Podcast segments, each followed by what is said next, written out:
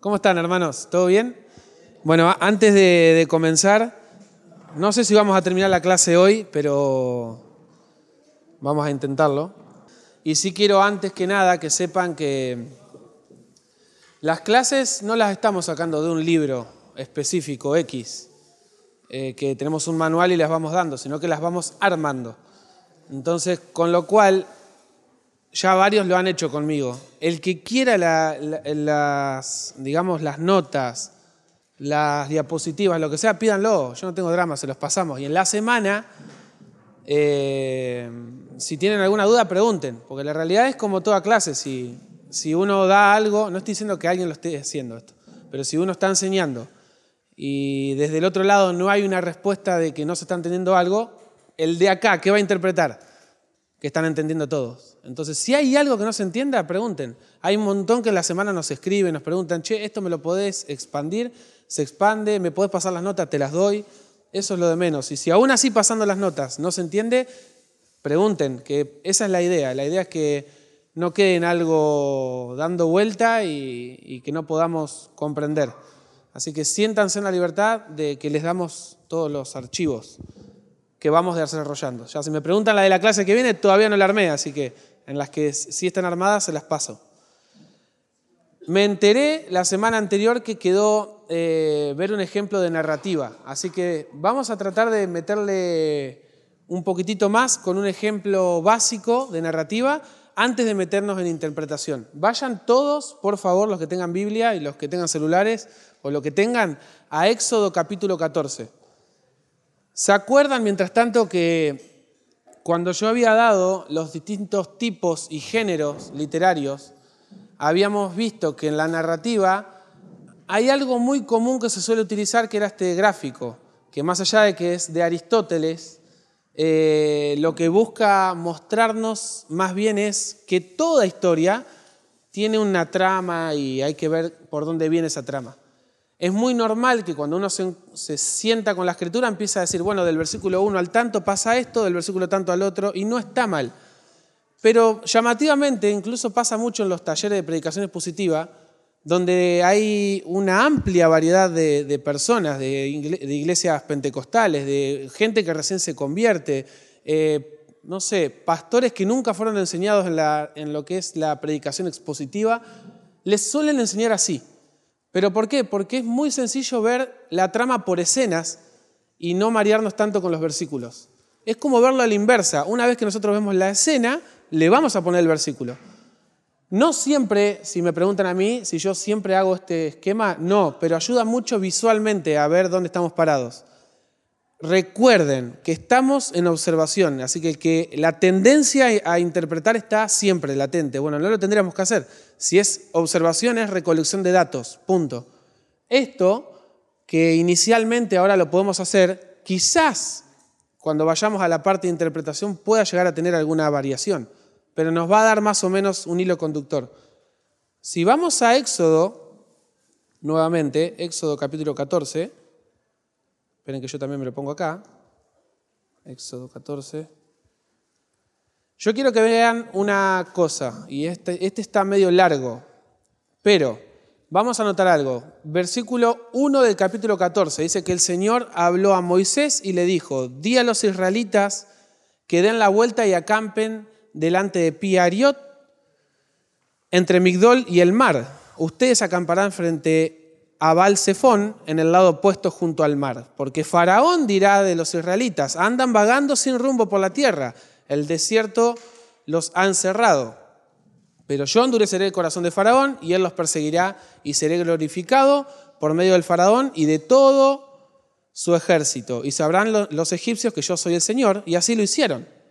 Cuando le anunciaron al rey de Egipto que el pueblo había huido, Faraón y sus siervos cambiaron de actitud y el pueblo, hacia el pueblo, perdón, y dijeron, ¿qué es esto que hemos hecho? Que hemos permitido que Israel se fuera y dejaran de servirnos. Faraón preparó su carro y tomó consigo a su gente, tomó 600 carros escogidos y todos los demás carros de Egipto con oficiales sobre todos ellos. El Señor endureció el corazón de Faraón y el rey de Egipto, y éste persiguió a los israelitas, pero, este, eh, pero estos habían salido con mano fuerte. Los egipcios los persiguieron con todos los caballos y carros de Faraón, su caballería y su ejército, y los alcanzaron alcampando junto al mar, junto a Pi Airot, frente a Balsefón.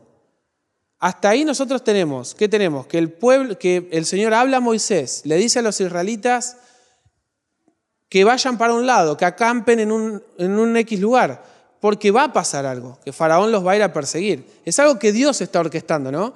Pero en nuestro primer ambiente, si nosotros observamos el pasaje, del versículo 1 al versículo 9, tenemos al pueblo en un lugar, ¿no? Hasta ahí vamos. Pero en un punto de la historia cambia ya. Nosotros del versículo 1 al versículo 9 vemos el pueblo donde va a estar, lo que Dios va a hacer. Eso ya está por, eh, por escrito. Pero el versículo 10, fíjense que dice que al acercarse Faraón, ya es como que el, clima empieza a subir de tono. Al acercarse Faraón, los israelitas alzaron los ojos y vieron que los egipcios marchaban tras ellos. Y entonces, cuando los ven que vienen, ¿qué es lo que pasa? ¿Qué tuvieron? Miedo. Y, y clamaron al Señor. ¿Tenían miedo del versículo 1 al 9? No tenían miedo. Entonces empieza el conflicto, empieza el problema. Empiezan a tener miedo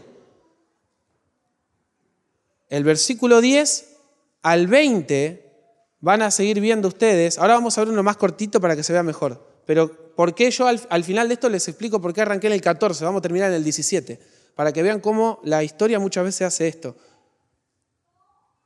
Del versículo 10 al versículo 20 empiezan ellos a tener miedos. Ellos ven, ven que vienen los egipcios. Fíjense el versículo 15. ¿Por qué clamas a mí? Di a los israelitas que se pongan en marcha. Y tú levanta tu vara y extiende tu mano sobre el mar, lo van a dividir, se va a dividir el mar, y los israelitas pasarán por medio del mar sobre tierra seca.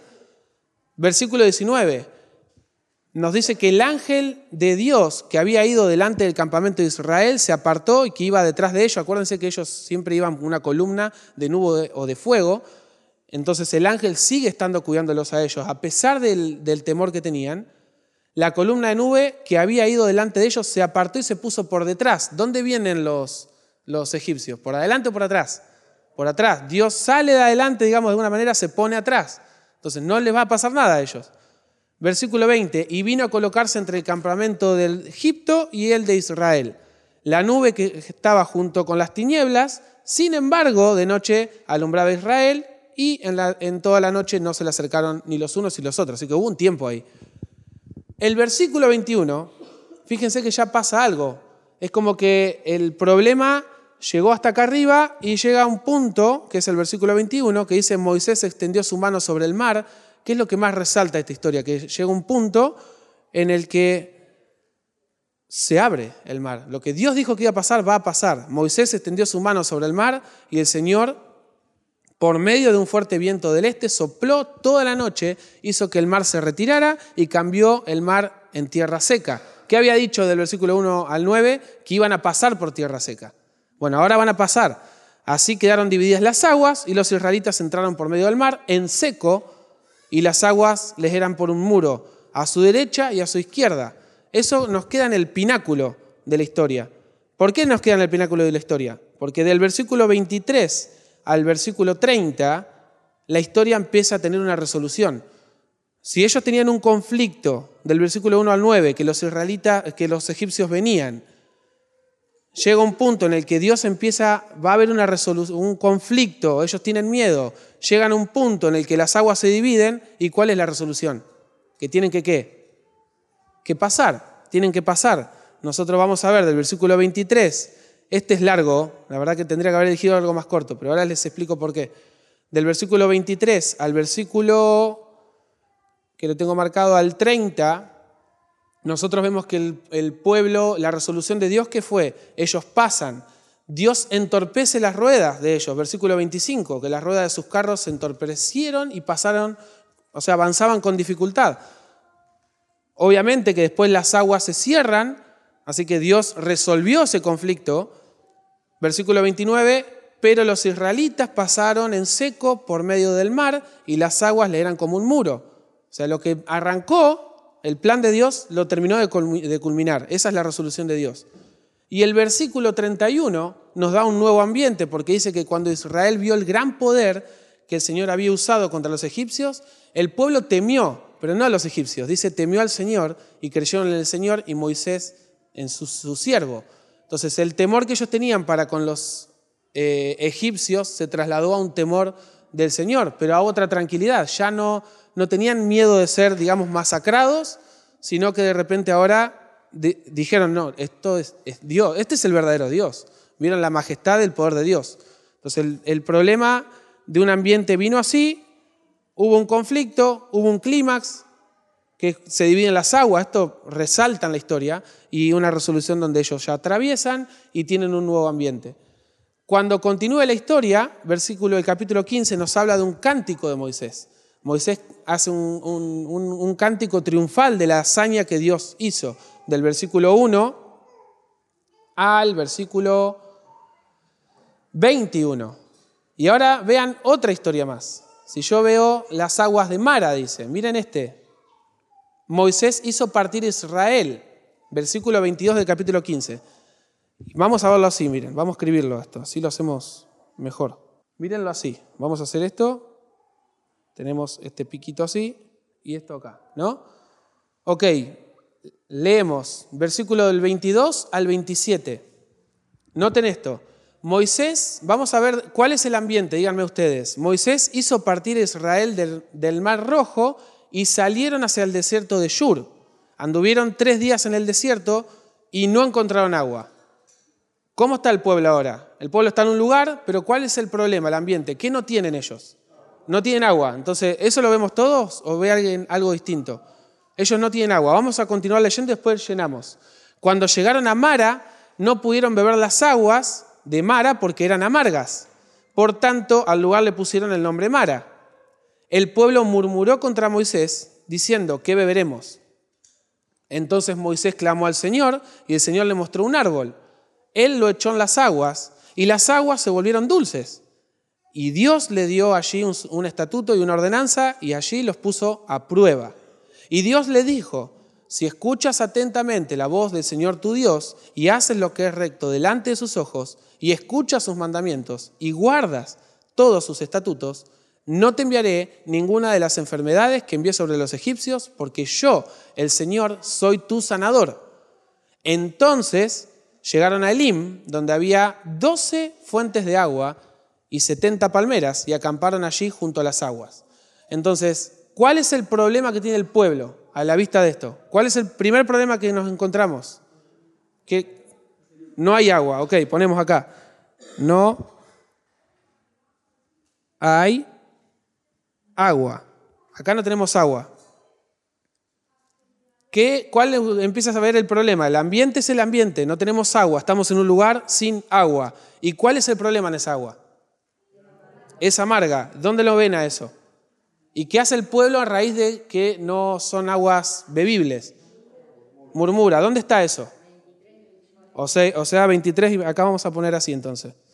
Versículo 22, versículo 23 y 24 23, 24, que vemos ahí, aguas amargas, son amargas, aguas amargas, y murmuración, ¿no? Ok, murmuración. Espero que escribo mal acá. ¿Cuál es el clímax de esto? Después de la murmuración, ¿qué es lo que pasa? Moisés clama al Señor. Y el Señor le mostró un árbol, dice. Y el Señor hace algo. Entonces, como clímax, acá tenemos un clamor. Clamor de Moisés, ¿no? Versículo 25. ¿Y cuál es la resolución de Dios? Porque ahí automáticamente Dios le dice lo que va a hacer para resolver esto. Pero exactamente eso. Fíjense que Dios lo que le está diciendo a ellos es, ustedes escuchen la voz del Señor, tienen que obedecer porque Dios es su sanador. Entonces la resolución de Dios no es simplemente yo te voy a proveer el agua, sino vos obedeceme a mí, confía en mí, yo soy tu sanador. Entonces Dios es el Dios sanador que demanda su obediencia. Eso lo tenemos en el versículo 26. ¿Y cuál es el nuevo ambiente? Fuerte, ¿cómo es? ¿Se solucionó el problema del conflicto? Pasamos de un ambiente malo a otro ambiente. Ok, el nuevo ambiente ahora hay agua. digamos, hay agua potable. Estamos en el versículo 27. Hasta ahí estamos bien. Ok. Hay un descontento, capítulo 16. Esto para que ustedes vayan viendo. Nosotros estamos haciendo una trama. Tuvimos un problema donde no hay agua y una última resolución. En el medio nos quedó que hubo un clamor y que Dios obró en eso, pero les dejó un mandato a ellos. Tienen que obedecerme. Yo soy su sanador. Yo los saqué. Yo los estoy mandando y los estoy llevando por este camino. En el capítulo 16, recuerden que está de vuelta ahí descontento con ellos, tienen hambre, quieren comer, Dios les da codornices. Eh, vemos el tema con el maná. Y fíjense, vayan a Éxodo 17. Dios les proveyó agua, pero fíjense que Dios les dijo, en el, esto para que vean cómo se, cómo se conecta la narrativa que es más amplio. Y dentro de la misma historia de la narrativa hay picos y volvemos, y hay picos y volvemos. Y a veces hay cosas que quedan inconclusas. Esta es una. Ellos debían obedecer, Dios era su sanador, eso lo vimos todo, pero no lo hicieron. Por eso tenemos Éxodo 17. Vamos a Éxodo 17. Miren ahora. Versículo 1. ¿Quién lo puede leer, por favor? Tenemos el nuevo, otra vez el mismo problema, ¿no? No hay agua otra vez. Fíjense cómo funciona el ser humano, cómo funcionamos. No hay agua. No hay agua. Esto es el versículo 1, no, versículo 1, ¿no? Ok, seguimos. ¿Quién puede leer del 2, 3, 4? Hasta el 7, por favor. O leo yo para que se escuche con el mic mejor. Entonces el pueblo discutió con Moisés y les dijo, danos agua para beber. ¿Por qué discuten conmigo? Les dijo Moisés. ¿Por qué tientan al Señor? Pero el pueblo tuvo sed allí y murmuró contra Moisés y les dijo, ¿por qué nos has hecho subir de Egipto para matarnos de sed a nosotros, a nuestros hijos y a nuestros ganados? Y clamó Moisés al Señor y dijo, ¿qué haré con este pueblo? Un poco más y me apedrarán. Entonces el Señor dijo a Moisés, pasa delante del pueblo y toma contigo a algunos de los ancianos de Israel y toma en tu mano la vara con la cual golpeaste el Nilo y ve, yo estaré allí delante de ti en la peña de Oreb golpearás la peña y saldrá agua de ella para que beba el pueblo. Y así lo hizo Moisés en presencia de los ancianos de Israel. Y puso a aquel lugar el nombre de Masá y Meriba por la contienda de los hijos, por la, contienda de los israelitas y porque tentaron al Señor diciendo, ¿está el Señor entre nosotros o no? Entonces, tenemos al pueblo de vuelta sin agua. El versículo 2 y 3 nos dice que el pueblo vuelve a discutir. Le pide a Moisés que, que le dé algo, que le dé agua para beber. El pueblo tiene sed, el conflicto del pueblo, ¿dónde está? ¿Dónde ven el conflicto ahí ustedes? En esta, en esta trama. Noten esto, nosotros dijimos en el versículo 1 que tenemos que el pueblo tiene sed, nuevamente, no hay agua. Entonces el pueblo discute con Moisés, le pide agua para beber. ¿Por qué tientan al Señor? Esto es importante, esto que está acá. El pueblo tuvo sed, murmura contra Moisés y le pregunta, ¿por qué Dios los hizo subir? ¿Dónde cambia el texto acá? Yo ya lo pinté, ahora eh, queda obvio. Pero acá nosotros tenemos el conflicto de ellos, que no tienen agua, murmuran, pero Moisés pregunta, ¿por qué tientan al Señor? Entonces nuestro problema, nuestro conflicto, brota del versículo 2 y 3. Ahí tenemos el problema de los israelitas. Sin agua, murmuran y se están quejando de por qué Dios los mandó ahí. nos hubiésemos quedado donde estábamos antes. Básicamente eso es lo que ellos dicen. ¿Dónde cambia la historia? Versículo 4. Moisés clama al Señor y dice, ¿qué hago yo con este pueblo? Ya la situación no da más, un poco más y me apedrean, ya pasé por esto. Es básicamente la, queja de Moisés o el clamor de Moisés. ¿Y dónde vuelve a cambiar la historia? ¿Dónde vuelve a bajar? El pináculo de la historia quedó en el clamor de él. El problema ya pasó, ahora tenemos este punto de inflexión de la historia donde él dice, bueno, si sigo, me matan. ¿Dónde Dios resuelve esto? Entonces el Señor le dijo a Moisés, empieza a bajar la historia. Pasa delante del pueblo, toma contigo alguno de los ancianos, toma la vara con la que golpeaste, con la que ya hicimos algo anteriormente, y ve, yo estaré allí delante de ti sobre la peña de Oreb, vas a golpear la peña y va a salir agua. ¿Dios lo resuelve al problema del agua? Lo resuelve. Ponen aquel el nombre del lugar Masai Meriba por el tema de, la contienda, del conflicto, tiene un, nombre eso, significa algo, de hecho si lo ven así, Masá es prueba, Meriba es contienda. ¿Por qué? Porque ellos están discutiendo si el Señor está con ellos o no.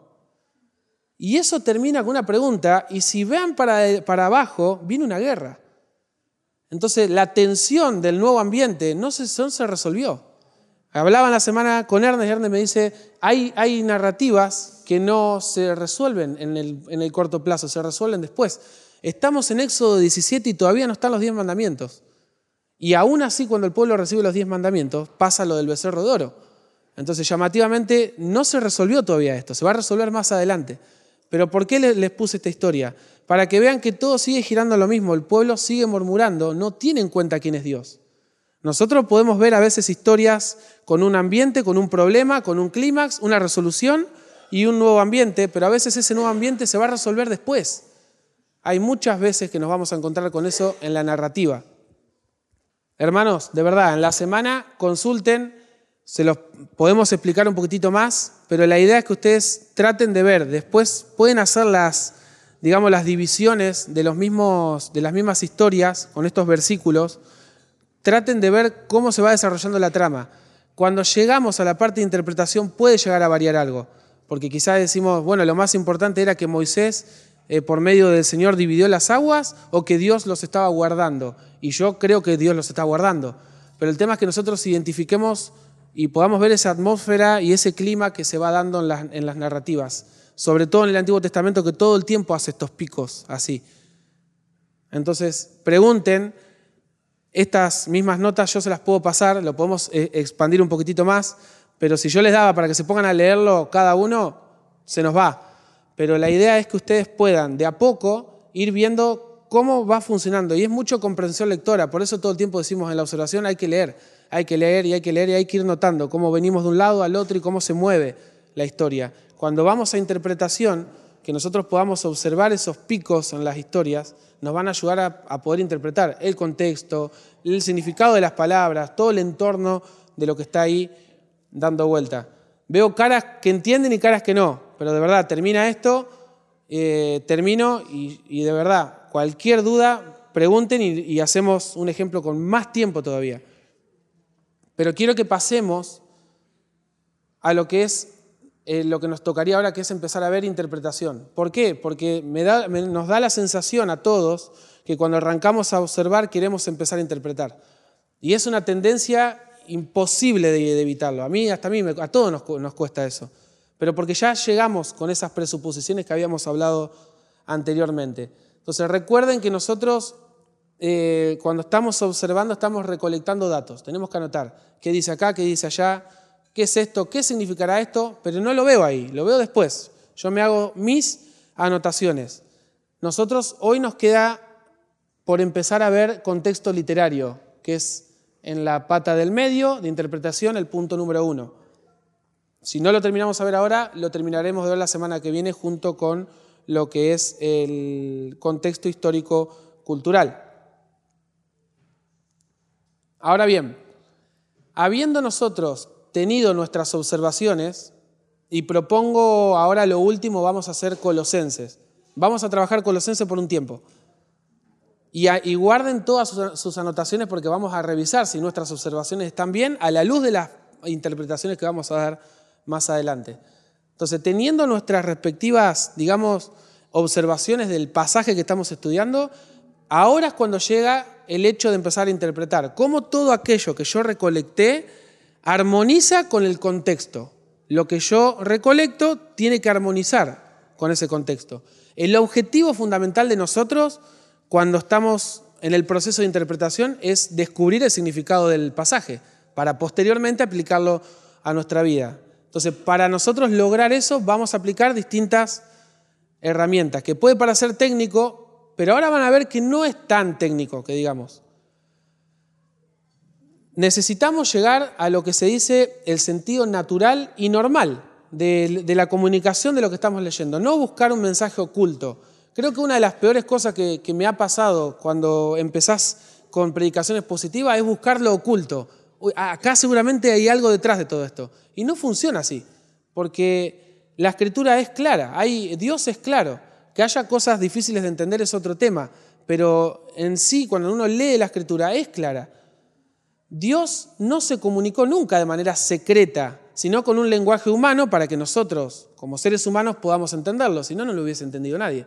De hecho, hoy cuando hablaba Ernesto con el tema de la, digamos, con la, con la reforma en tiempos de, la, de oscuridad, justamente la oscuridad era de no entender. Imagínate que haya alguien ahora en alemán predicando acá y todos acá sentados. No va a entender nadie. Entonces, de la misma manera, Dios se comunica de manera que nosotros podamos entenderlo y tenemos que leer la escritura de esa manera, una manera natural, tratar de buscarle el sentido natural y normal, no algo rebuscado. El Espíritu Santo guió a los escritores a decir algo, nosotros tenemos que trabajar para entenderlo. Ellos no. Si yo vuelvo para, para el pasado, una máquina del tiempo, y le digo a Moisés que le voy a mandar un WhatsApp, ¿me va a entender Moisés? No, no es su contexto. Entonces, eh, hay muchas cosas que en las escrituras están. Y vos decís, ¿por qué no lo aclara? Porque para ellos es lógico.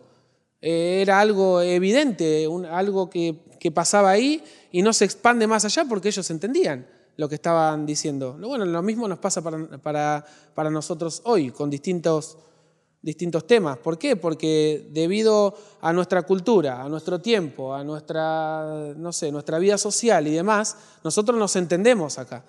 Pero si yo te traslado a otra cultura, por más que estemos ahora en el 2023, probablemente no entiendas nada de lo que hacen. Bueno, nosotros luchamos o tenemos que trabajar para descubrir su, que esta brecha que nos separa de tiempo, de cultura, de política, de idiosincrasia, de todo, bueno, ¿cómo funciona, cómo armoniza eso para nosotros lograr entender lo que los escritores han querido mostrar? Entonces, para comenzar, tenemos que tener en cuenta que los, escritores están comunicando algo. Eso es sencillo.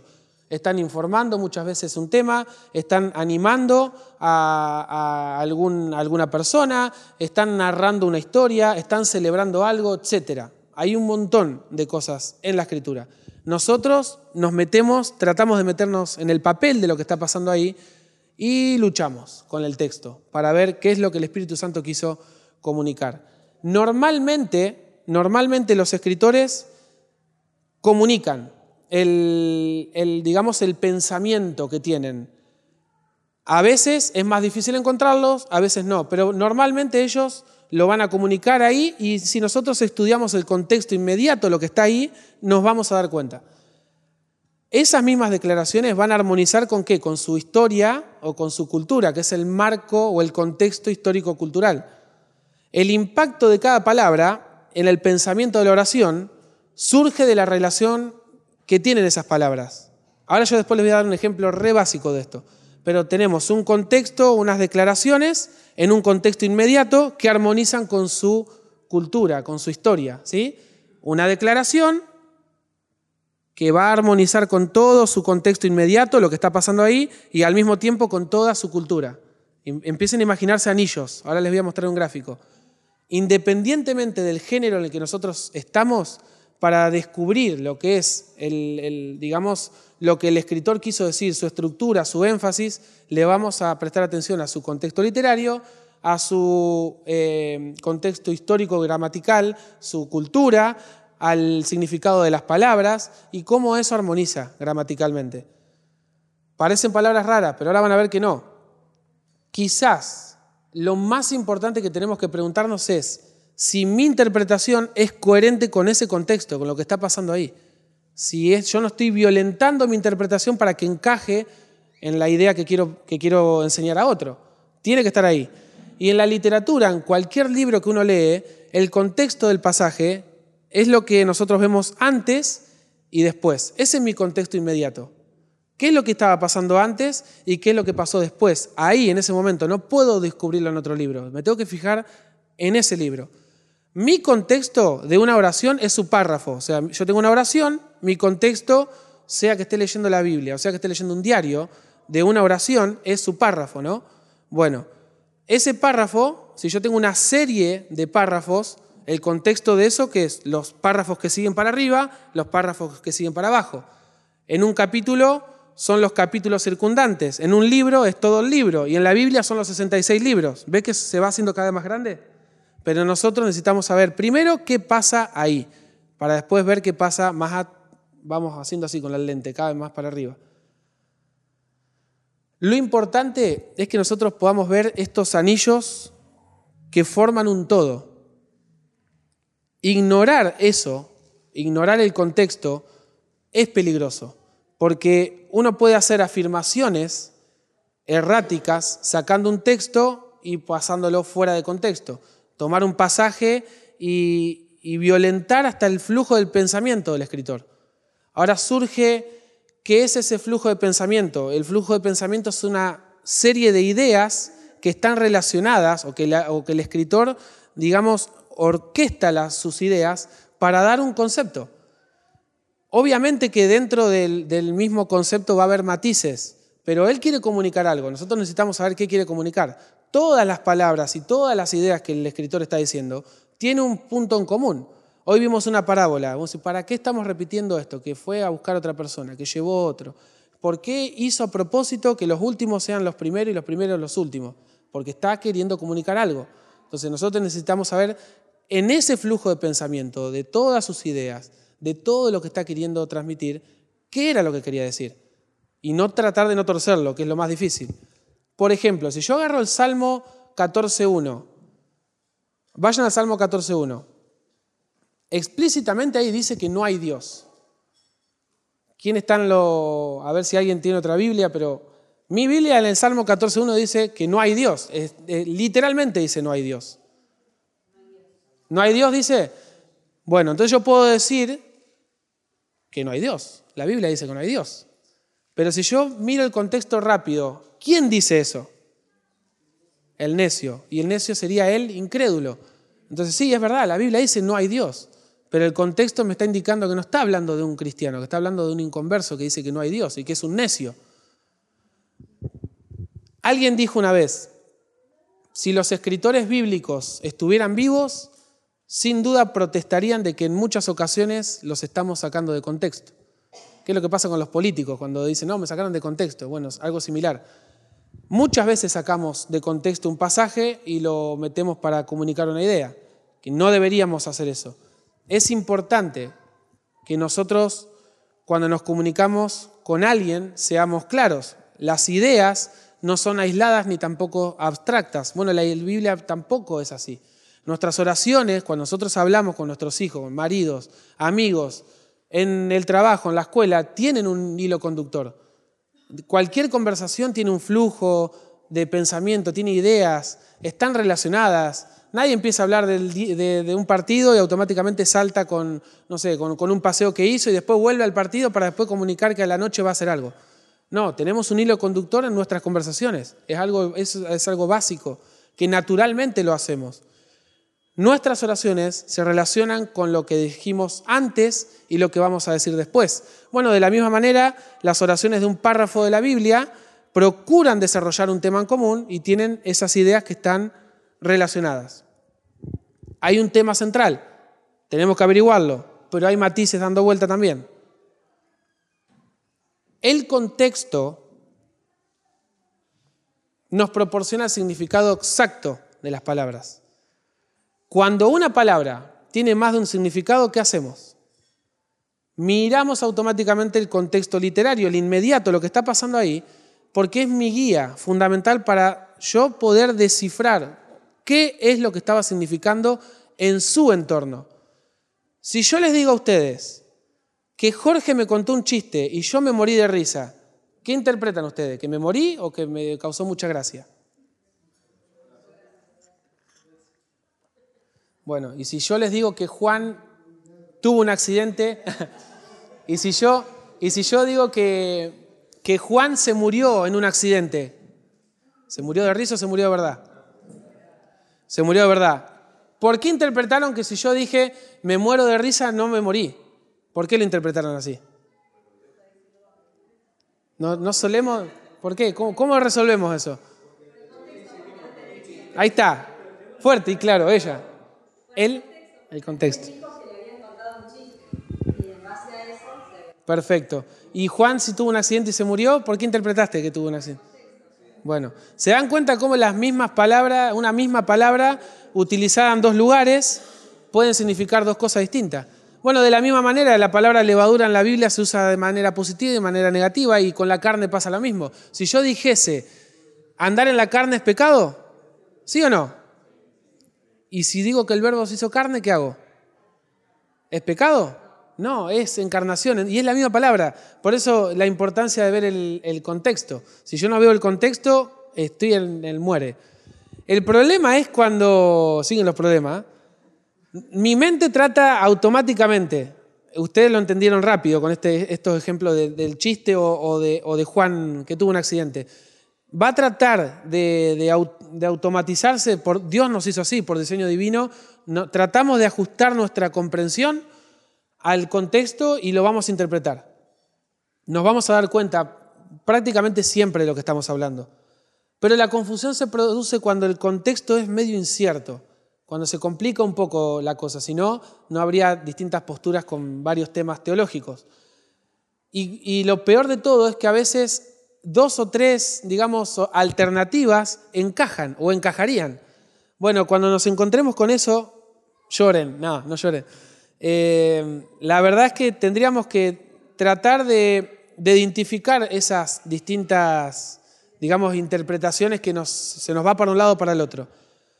Y volvemos al contexto, volvemos al punto. A ver, no tenemos la libertad de elegir el significado de la palabra para que encaje a mi cosmovisión teológica. Yo tengo que ser, digamos, lo más explícito posible con lo que me está diciendo ahí el pasaje. Por eso yo les decía la última vez de que mi teología no debería condicionar mi hermenéutica. Es al revés. La hermenéutica tiene que dominar siempre. Porque si yo ya vengo con mi escuela teológica en la espalda, cuando llega el texto me va a condicionar. Pero es difícil hacerlo pero tenemos que trabajar, de tratar de que sea el texto. Cuando haya esa ramificación que se hace, bueno, voy para acá o voy para allá, ¿qué hago? Bueno, tengo que tratar de primero identificar esas dos opciones que, puedo llegar a tener, o tres, las que puedo llegar a encontrar. Obviamente que hay una sola, no hay varias definiciones. Hay una sola, hay, eh, hay dos o tres que están en el error. Pero Dios quiso comunicar una sola cosa. Yo tengo que descubrir eso. El contexto literario, el contexto inmediato es tengo que tratar de pegarme a eso. Por más que vaya en contra de, mi, digamos, de mi enseñanza, el que me hayan dado teológicamente, tengo que tratar de quitarme eso y ver lo que está diciendo el texto. Y se van a encontrar y quizás terminen definiendo X tema y digan, bueno, yo lo veo así. Bueno, pero él lo ve así. Bueno, vos llegaste a esa conclusión y él llegó a la otra. Y bueno, cuando lleguemos al cielo veremos qué, qué es lo que pasó. Pero nos vamos a encontrar con pasajes así. Hay varios. Eh, textos así, pero tratemos siempre de mirar el contexto. Eh, tendría que haber hecho el ejemplo que, te mostraba el otro día. Eh, hay, un ejemplo cuando dice que Dios quiere que todos los hombres sean salvos, pero en el contexto, y lo podríamos hacer la semana que viene, en el contexto no está hablando de, de, que todos van a ser salvos, sino que está, anteriormente le pide que hay que orar por los gobernantes. Y está hablando de que ustedes tienen que orar por ellos, aunque no quieran orar por ellos, porque Dios quiere que todos sean salvos, incluso ese grupo. Pero no está hablando que los va a salvar a todos. Entonces hay que mirar el contexto. Es complicado porque muchos utilizan ese pasaje para decir, ah, ves, es una salvación universal para todos. Y no, si vos estudias el contexto no está hablando de eso. Se relaciona, sí, pero no tiene nada que ver. Pero si en el corazón de Dios hubiese estado fuera por Dios, ¿no? Todo, pero en realidad la voluntad es Sí, pero el texto no habla de eso. Eso, es lo difícil. Quitarnos de nosotros lo que podría llegar a decir o lo que Dios quiere. No sé lo que Dios quiere en, en ese aspecto. Si yo tengo que ser, uno puede descubrir ¿no? lo que Dios quiere en su palabra. Me refiero a que si yo tengo que ser objetivo con lo que dice ahí, me tengo que quedar con lo que dice ahí. Estoy estudiando, estoy haciendo de manera, digamos, eh, objetivo con lo que el pasaje está comunicando acá. Yo me tengo que quedar con lo que dice ahí. Si mi analogía de la fe automáticamente después me va a llevar a otro texto para decir, eh, bueno, pero Dios también eh, ha salvado acá, o, Dios quisiese también que toda la humanidad sea salva, pero no funciona así. sobre suposiciones yo no puedo, no puedo obrar. por algo existe un, un, cielo y un infierno. Entonces me doy cuenta de que algo está pasando ahí. Entra en conflicto si yo digo, Dios hubiese querido hacer algo, pero no lo hizo. Entonces, ¿cómo es el tema? ¿Es todopoderoso o no lo es? ¿Puede o no puede? Por eso eh, eh, nuestra analogía de la fe nos tiene que llevar a eso. No va todo el mundo al cielo. Entonces eh, tenemos que ser, y tampoco puedo decir que Dios murió por todos, porque si hubiese muerto por todos, y entonces no, no habría infierno. Dios salvó a su pueblo, la escritura nos dice que Dios salvó a su pueblo. Después tendríamos que, estudiar más a fondo el contexto como para, digamos, para responder a eso. Pero técnicamente metiéndome ahí, no, nos está tirando a que Dios en realidad quiere que pase algo. Si lo hubiese querido, lo hubiese hecho. Pero no, no nos vamos, nuestra tendencia es que nuestro, digamos, confundir esas dos líneas, ¿viste? Cuando tenemos el, nuestro pecado, la justicia de Dios que nos condena, y por el otro lado tenemos la gracia de Dios. Y Dios en su gracia es un brazo que hizo esto, lo que estaban acá lo pasó para acá. Y la realidad es que no, no los podemos cruzar son dos líneas, todos nacemos condenados, pero Dios en su gracia hace esto y saca.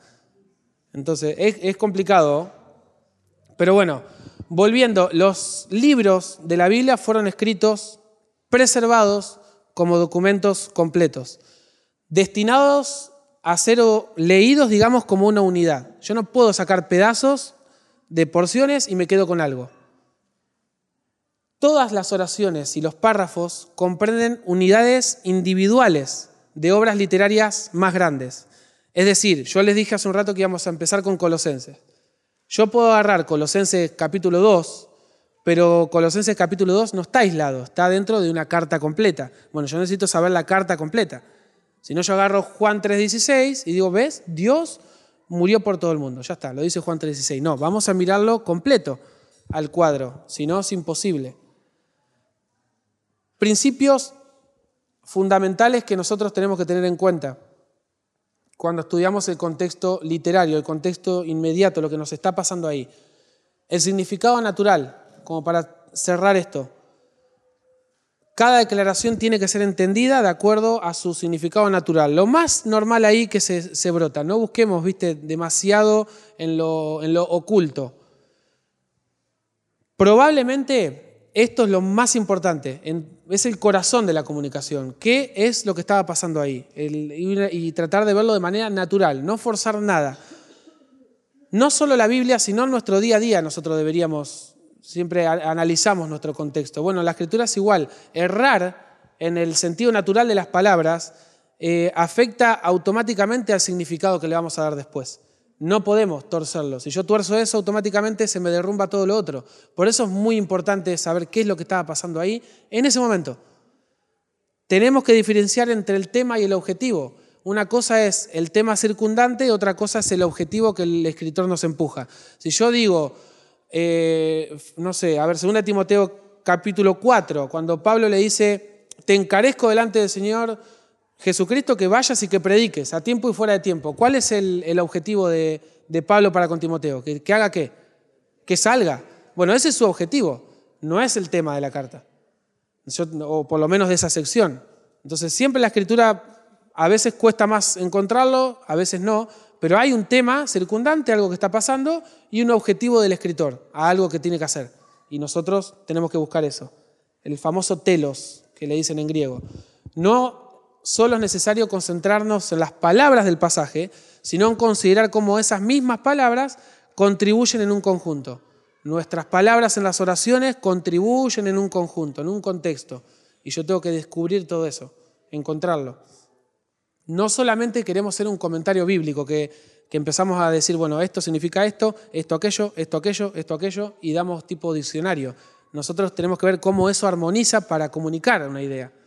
Eso es lo que vamos a trabajar. Hoy parece todo más técnico. La semana que viene nos metemos derecho viejo en hacer eh, ejercicios en Colosenses, así que la tarea sería que lean Colosenses. Tener un texto fuera de contexto nos lleva a abusar de la escritura. Y este principio de nosotros mantenernos ahí eh, nos advierte de caer en errores de interpretación. Porque si yo saco texto para fundamentar ideas, me voy, automáticamente se me va. Yo sé que en ocasiones hay hermanos que pueden utilizar pasajes a propósito, que son lobos disfrazados de ovejas para engañar. Pasa. Pero también tenemos hermanos que por ahí, al no tener una, preparación o una guía o alguien que lo ayude, no estoy hablando de una preparación académica, sino justamente no estar advertido de esto, puede utilizar un pasaje para dar otra idea. No lo está haciendo con mala intención, sino con, digamos, no sabía, desconocimiento. Entonces, sacar un texto para comunicar una idea es lo peor que podemos hacer, se transforma en un pretexto y ya nos salimos del foco. No hay nada de malo en citar un pasaje y eso nos pasa en un sermón. Yo, uno está predicando un pasaje y de repente cita referencias. Y vos pero me estás sacando, por un lado me decís que no traiga un pasaje de afuera y por otro lado me lo pones en un sermón.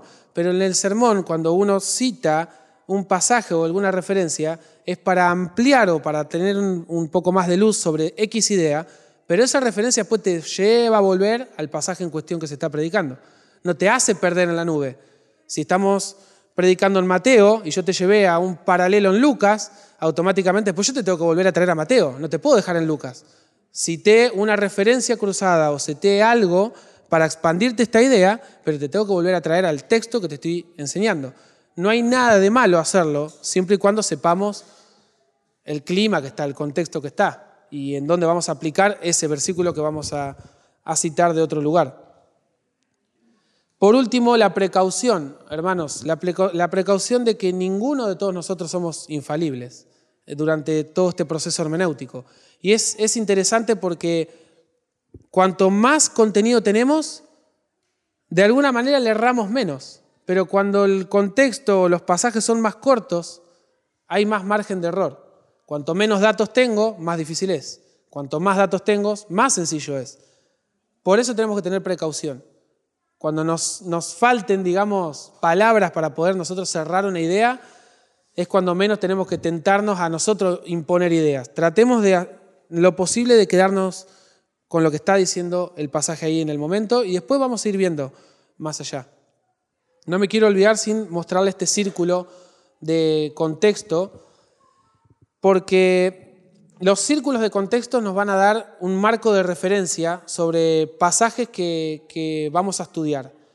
A pesar de que es, de ayuda tenerlos en mente, nosotros tenemos que tratar siempre de, acostumbrarnos a verlo de manera, digamos, el lente lo vamos abriendo o achicando. Miren esto, este es un...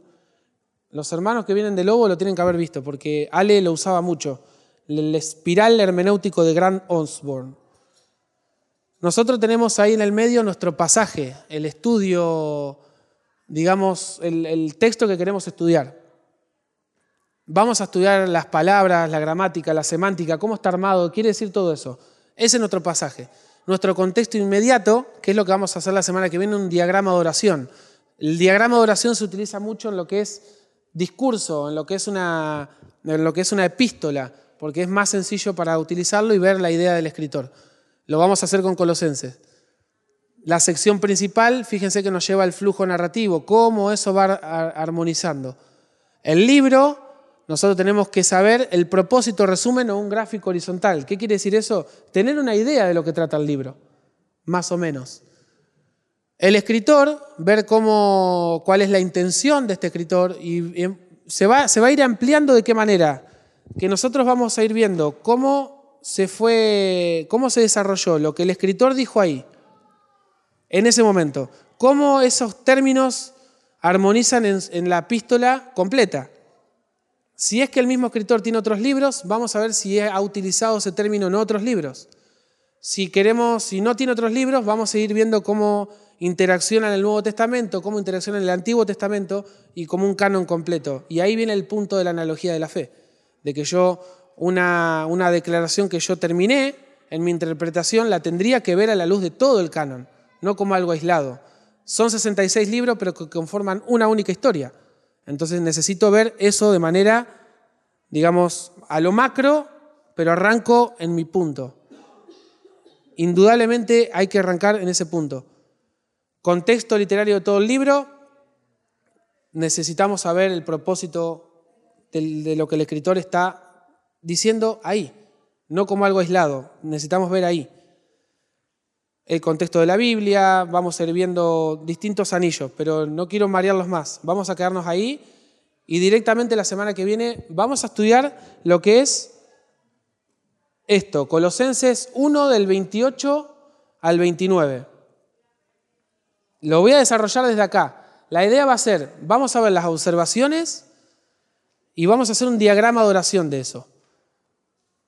No, se asusten, no, es tan complicado. Cuando lo vean van a ver que es sencillo.